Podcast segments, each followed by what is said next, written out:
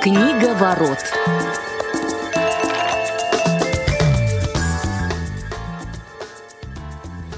Всем добрый день. В эфире программа «Книговорот». Э, у микрофона Василий Дрожжин. Сегодня со мной Федор Замыцкий. Федя, здравствуй. Да, привет, Вась. Привет, уважаемые радиослушатели.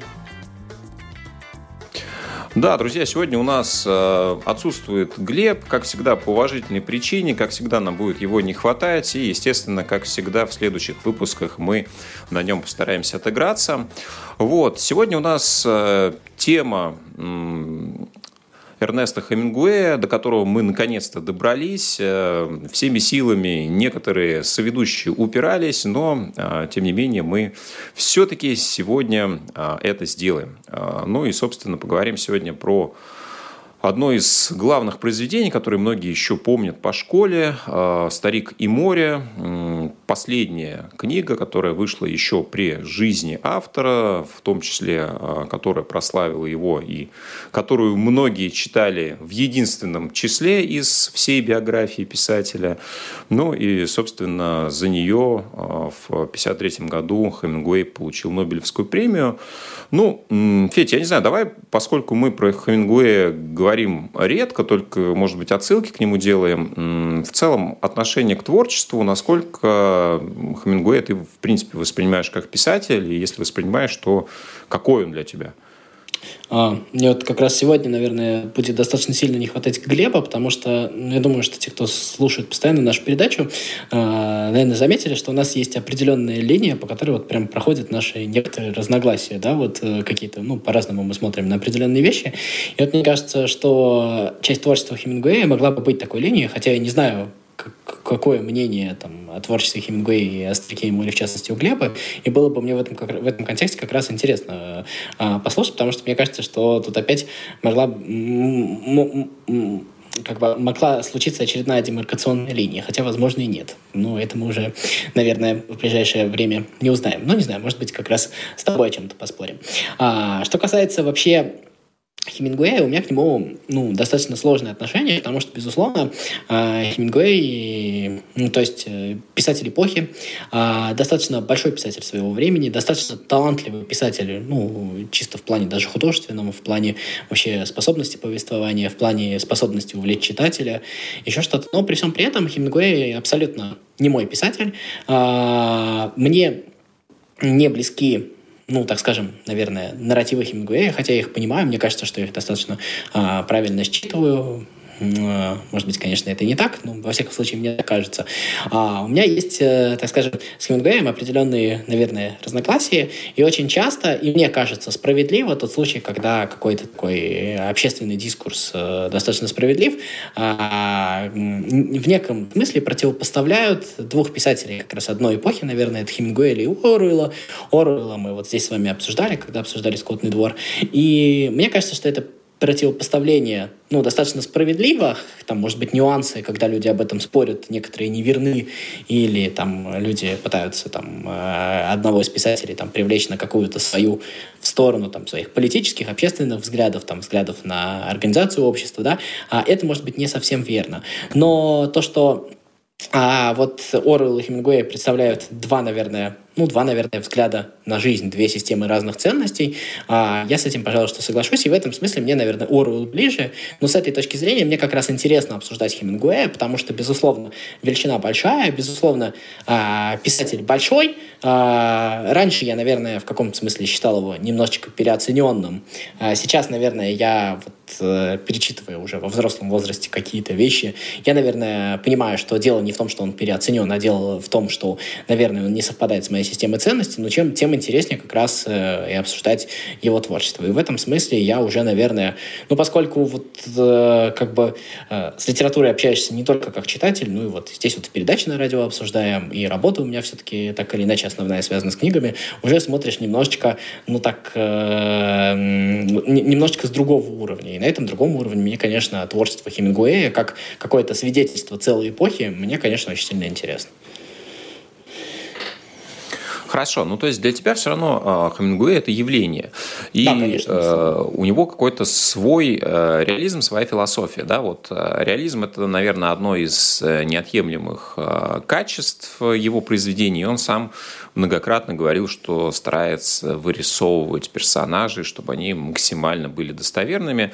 А, ну, про «Старика и море» в этом контексте мы поговорим еще. Но вот э, в чем его, с твоей точки зрения, философия, да, потому что становился он известным благодаря своей военной прозе, и военная тема ему была близка, потому что он и в Первой мировой войне поучаствовал, да, и э, испанский период застал, безусловно, и Вторую мировую войну, и вот этот э, этап э, творчества, связанный с милитаризмом, ну, наверное, его и во многом сделал известным, да, вот это потерянное поколение, его описание, то, что происходит во время а, войны, какие-то любовные линии а, и прочие сюжеты. Для тебя реализм, философия Хемингуэя, в чем она заключается? Не, ну, Тут, мне кажется, достаточно просто в том смысле, что как раз если вот мы говорим, чем отличается, я все равно не смогу полностью отойти от этой, от этой темы, да, там, Орвелла от Хемингуэя, а, то Хемингуэй, это, если попробовать просто сказать, это такой а, повествователь от лица народа. То есть его идеал, его, а, ну, как бы, те, э, о ком он печется, его отчаяние, это действительно тот самый простой народ. И в Хемингуэе есть ну, такая некая романтизация этой категории. Вот, э, а простой народ, это, наверное, мое главное с ним разногласие, которую я вообще не люблю просто. Это э, обобщение. Простой народ, у меня мне всегда кажется, что люди разные, люди индивидуальные, и это обобщение неверно. Вот. И как ни крути, это вот обобщение простого народа, оно все равно в каком-то смысле есть вот это вот противопоставление этого народа элите. Есть вот этот вот э, люди, которые на самом деле трудятся, есть люди, которые там, я не знаю, ну вот как в «Старике и море», там, я не знаю, они на самом деле день и ночь трудятся, они всю жизнь на это кладут, и, по сути дела, а есть вот какие-то другие люди, которые, в общем-то, только кушают результаты этого труда. А мне кажется, это, э, ну, то есть в определенный момент времени это была достаточно, до, достаточно модный взгляд на вещи, там, наверное, может быть, и сейчас, а, а, вот как раз с этим, наверное, в главном я и, рас... Э, в главном я и расхожусь э, с Хемингуэем, но как раз э, вот романтизация этого э, простого человека и романтика того, то, что простой человек пришло, ну, условно говоря, пришло время простого человека, в общем-то, объявить о своем существовании, э, ну, вот это, наверное, главное в творчестве Хемингуэя в каком-то смысле. Ну, хорошо. Честно, я вот попытался твою мысль оценить. Мне кажется, я ее тоже не до конца э, разложил на составляющие. То есть, с одной стороны, это история о каком-то простом человеке, с другой стороны, это какое-то обобщение без выделения индивидуальных качеств. То есть, ну, как, как будто бы какие-то мотивы, связанные с э, коллективизмом, да, ты его противопоставляешь Оруэллу, который пишет э, об элитах, например, да. Ну, давай попробуем все-таки перейти к примеру э, а... нашего произведения сегодняшнего. Ну, да, я прям просто одну маленькую ремарочку. Я тут сам немножечко, возможно, путаюсь в своих мыслях, но это вещи, которые, наверное, а, сам собой еще до конца не доспорил. А это бы не, не то, что я противопоставляю там Оруэллу, который пишет об элитах, тем более, что Оруэлл пишет об элитах, а там Хемингуэй пишет о народе. Нет, я не совсем так э, происхожу. Просто а, у, грубо говоря, вот совсем просто, если то у Хемингуэя есть такая а, романтизация вот этого коллектива, и он считает, что этот коллектив это достаточно ну, вот, это, это действительно, ну, условно говоря, путь к светлому будущему. А, условно говоря, Орел считает, что вот этот вот коллектив, он обезличен, и это самая главная опасность, и, условно, этот коллектив ведет а, к диктатуре. То есть, условно, что такое коллектив? Коллектив а, — это то, когда ради а, других людей можно пожертвовать всем, а, и Хемингуэй это ну, немножечко романтизирует. А Оруэлл говорит то, что если э, как бы сегодня ты жертвуешь э, действительно по необходимости чем-то ради коллектива, а завтра тебя, условно говоря, этот коллектив становится такой религией, и тебя заставляют жертвовать всем, в том числе и своей личностью. Вот и все. Вот, мне кажется, два взгляда. Хорошо, ну тут э, идет вопрос про э, устройство, да, социальное устройство в том числе и подходы э, к его описанию. Давай попробуем рассмотреть сегодняшнее произведение как в том числе какую-то определенную историю. Ее сложно брать в отрыве от какого-то другого творчества писателя, но мы постараемся это сделать. Да, «Старик и море» – произведение, которое э, кто-то читал в школе и больше не перечитывал. Э, я вот, по-моему, наоборот, как раз в школе его каким-то образом пропустил и Я читал уже впоследствии сам для себя. А, и ты знаешь, наверное, э, действительно, если его рассматривать чуть глубже, чем просто какую-то историю, которой, наверное, он и предстает э, для учеников, там, не знаю, 9-10 классов, когда у нас по школьной программе предусмотрено это произведение. Опять же, да, вечная отсылка к тому, для чего дети читают в школе вот серьезные произведения и какое влияние они должны оказывать на подростковые умы. Для меня это по-прежнему загадка. То есть либо это просто набор каких-то сюжетов, э, либо это что-то другое, но непознанное, неведомое мне. Хорошо, для тебя вот «Старик и море» все-таки, э, согласись, немножко отличается, наверное, по посылу. А, произведение от, э, ну, не знаю, там, по ком звонит колокол, допустим, да, или «Прощай оружие», или ты считаешь, что оно, в принципе, ложится в контекст, э, ну, не знаю, там, настроения писателя, находишь ли ты в нем какие-то отличия? Не, меня, безусловно, «Старик море» выделяется среди остальных произведений э, Хемингуэя. И мне кажется, выделяется оно в первую очередь, если честно, эстетически. «Старик и море» самое, ну, как бы сказать, самое приятное, самое красивое, наверное, произведение, потому что вот если э, кто читал, да, там просто вот текст этот вот прям проглатывается на одном дыхании. Он действительно очень красив, там действительно очень... Это есть и в «По ком звонит колокол», это есть и в других произведениях, но все-таки в «Старике и море», мне кажется, вот это повествовательное мастерство Хемингуэя, оно прям там доведено до совершенства. Опять же, я не читал в оригинале, возможно, все дело как раз в переводе, но, наверное, все-таки нет. Наверное, действительно, это э, мастерство автора. А вторая вещь, которая, мне кажется, опять же, а, важна в «Старике и море», все-таки «Старик и море», мне кажется, более, ну, так скажем, а, вот тут вот э, высказывание, оно более многослойное, более, что ли, ну, как бы неоднозначное, чем высказывание в там, по ком звонит колокол, где это все равно, наверное, в каком-то смысле политический манифест, хотя там тоже мы видим некие такие сомнения, еще что-то, да. Вот. А в «Старике и море» этого всего больше. Но в «Старике и море» как бы Хемингуэй объясняет, почему он вообще придерживается своих взглядов, потому что действительно, и об этом с Хемингуэем спорить невозможно, есть вот эти вот ужасные страдания маленького человека. Человека, которого вот вот вот людоедская система не социально ориентированная, так скажем, она его просто сжирает. То есть в тот момент, когда ты становишься, ну, грубо говоря, недееспособен, а ты больше не существуешь. Ты можешь просто взять и умереть. У тебя нет другого способа. И вот это вот э, вещь, в которой с Хемингуэем действительно тяжело спорить. И мы видим, что этот старик-рыбак, он большой профессионал, он действительно много что умеет делать. Он просто стал старым человеком, и это как бы это вызов, это действительно вопрос, э, который ну, как бы, который ставится этому обществу и на который это общество должно ответить. И а, то есть, условно, а, и что мне больше всего нравится в «Старике и море»? Мне в «Старике и море», наверное, больше всего нравится, что Хемингуэй, ну, уже будучи взрослым состоятельным писателем, состоявшимся писателем, действительно в этом произведении, а, ну, то есть не выпускает по итогу этого произведения этой повести, да, манифест, в котором там предлагает что-то сделать, там, как-то изменить. Он просто действительно задает этот вопрос, что с этим делать, как вот быть вот с этим. Вот вы, может быть, все правы, я там э, все, все ваши аргументы слышу, но вот с этим-то что делать? И оставляет этот вопрос в воздухе. И мне кажется, это вот самое главное, э, что есть вот в «Старике и море». Угу.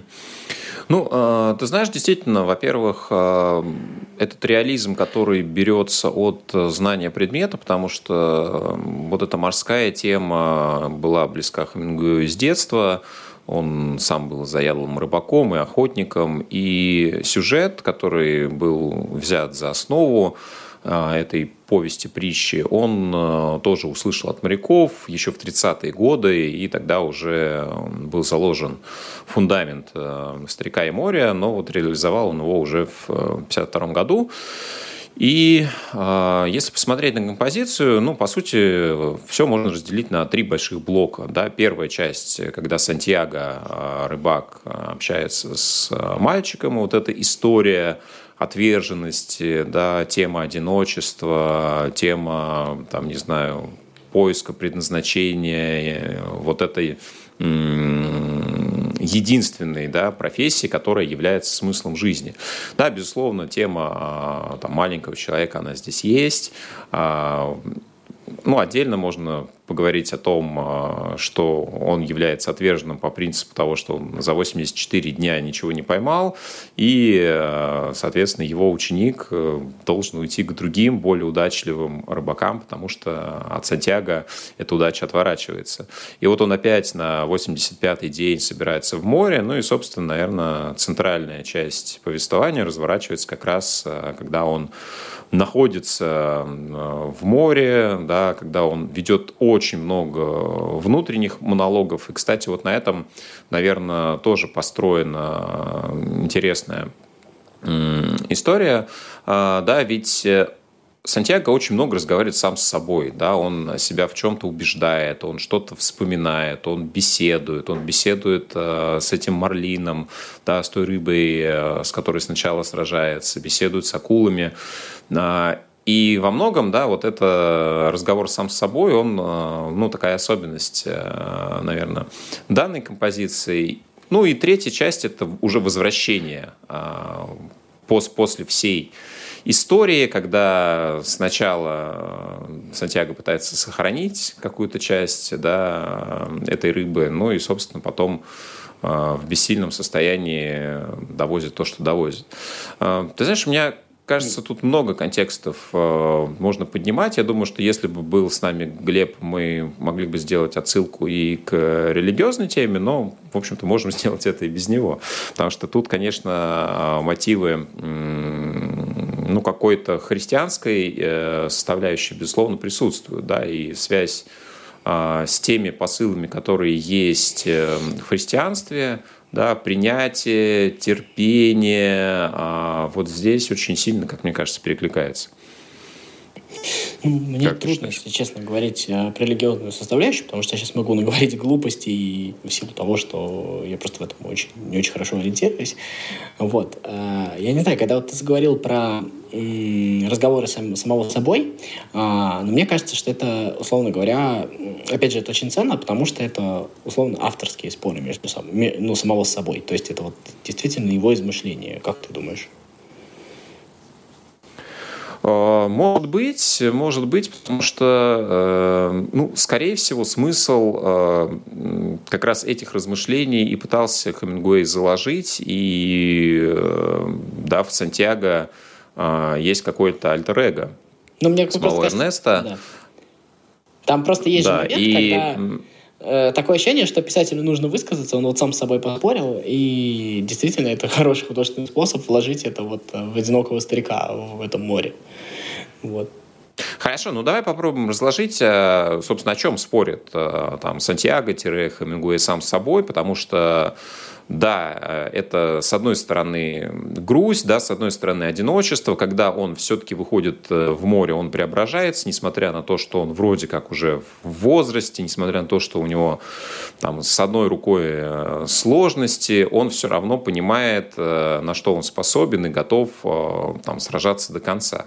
В чем, а, ну, скажем так, конфликт, да, если он спорит, то в чем вот этот... Ну, мне кажется, что там, там есть внутренний вот конфликт того, что с, с одной стороны он он э, немножечко жалеет то, что как бы, ну вот ему одиноко, то, что его, по сути дела, у него есть, хотя она там не очень видна, но вот это вот некая такая обида, возможно, да, на то, что он остался один, на то, что его никто не поддержал. Но, с другой стороны, мы же там видим другой момент. Он же сам немножечко эгоист. Он же на самом деле сам не до конца коллективный.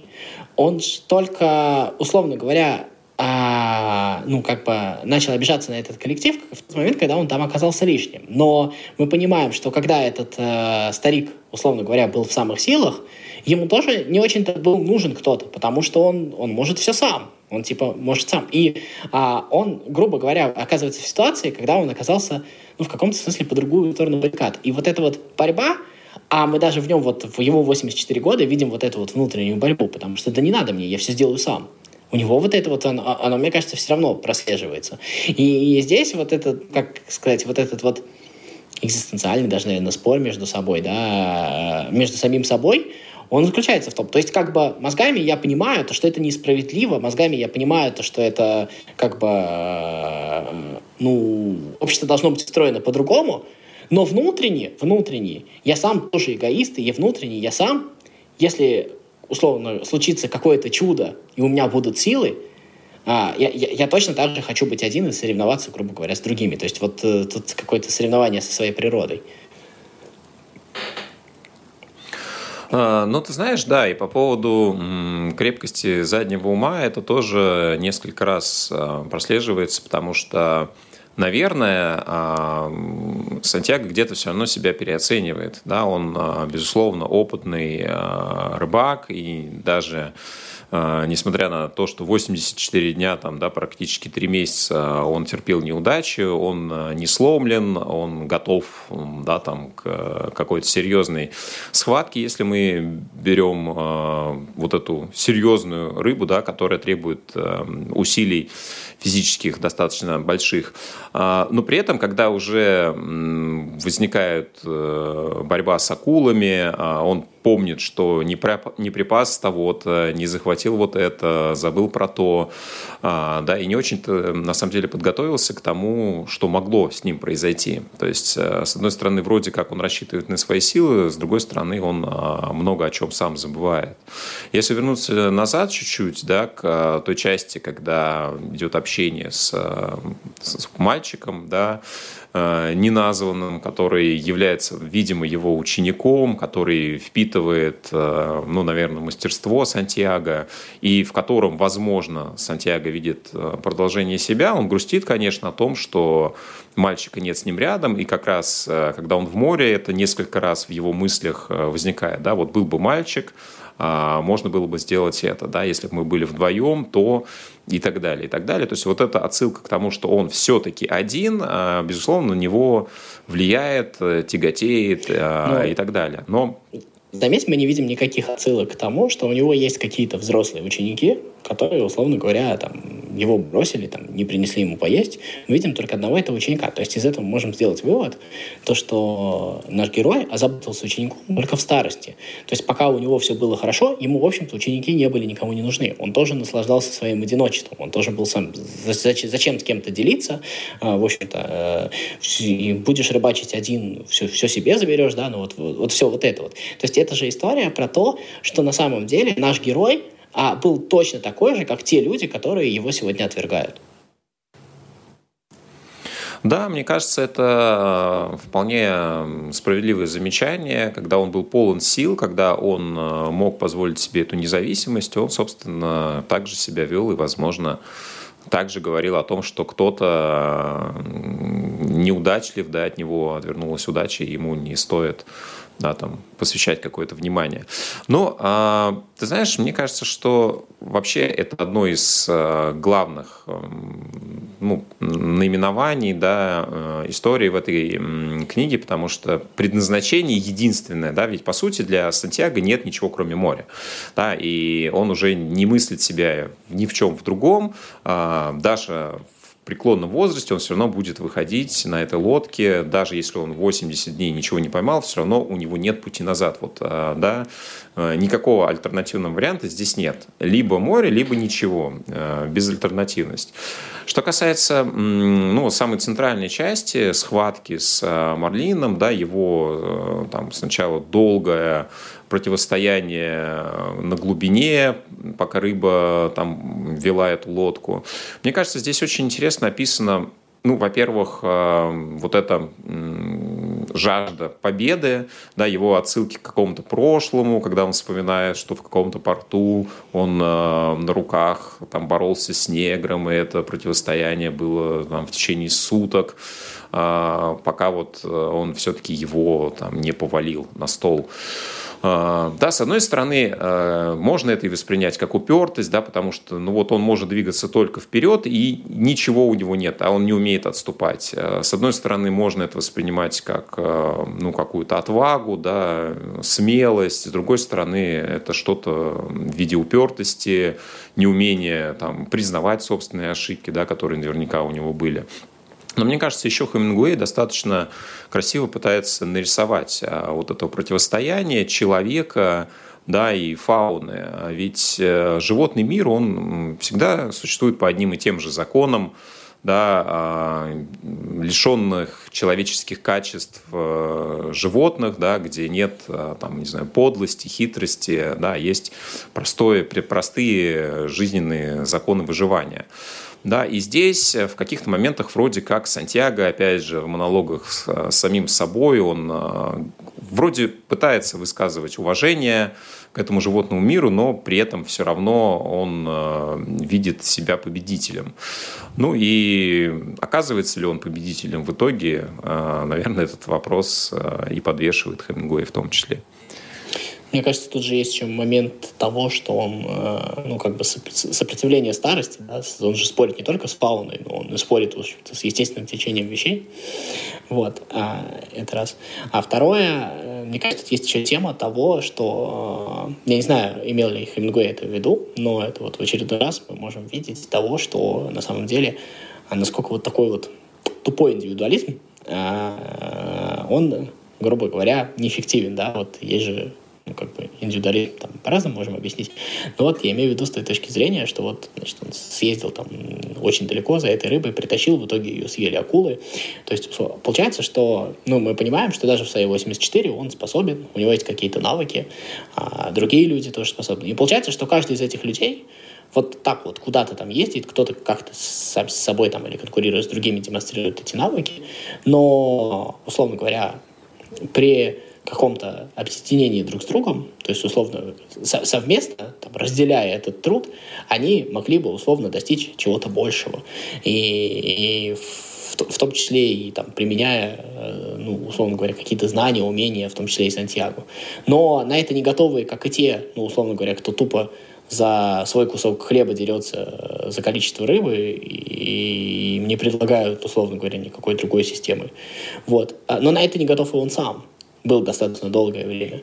И мне кажется, что это снова вот такой вот э, запрос на какое-то принципиальное другое, на, на какие-то принципиально другие отношения в обществе, где, в общем-то, то есть э, из этого можно сделать вывод, что если люди, э, ну, условно говоря, будут взаимодействовать, э, то э, из этого, ну, то есть это не только будет красивая история, как это, кстати, есть вот в «По ком звонит колокол», этой мысли еще нет, там, там это воспринимается только как красивая история, да.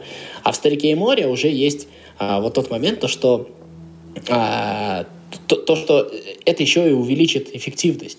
То есть, условно говоря, если люди будут взаимодействовать, то из этого можно больше выжить. Я не знаю, имел ли в виду это Хемингуэй, но вот эта вот бессмысленность, то есть на самом деле получается, что старик проделал огромную работу, а эта работа оказалась ужасно бессмысленной. И мы понимаем, что этот старик — это, условно говоря, только один из.